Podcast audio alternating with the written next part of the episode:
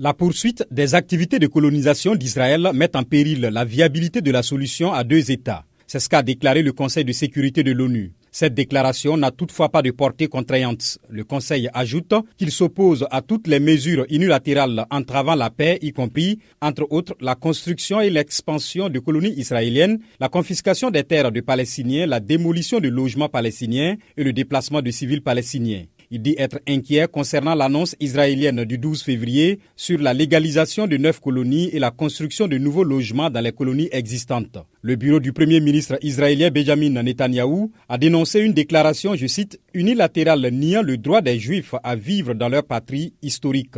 L'ambassadeur palestinien à l'ONU, Riyad Mansour, a soutenu que l'important était d'avoir une position unie du Conseil. C'est la première décision du Conseil de sécurité de l'ONU sur ce dossier depuis une résolution de décembre 2016 où il avait demandé à Israël de cesser la colonisation dans les territoires palestiniens.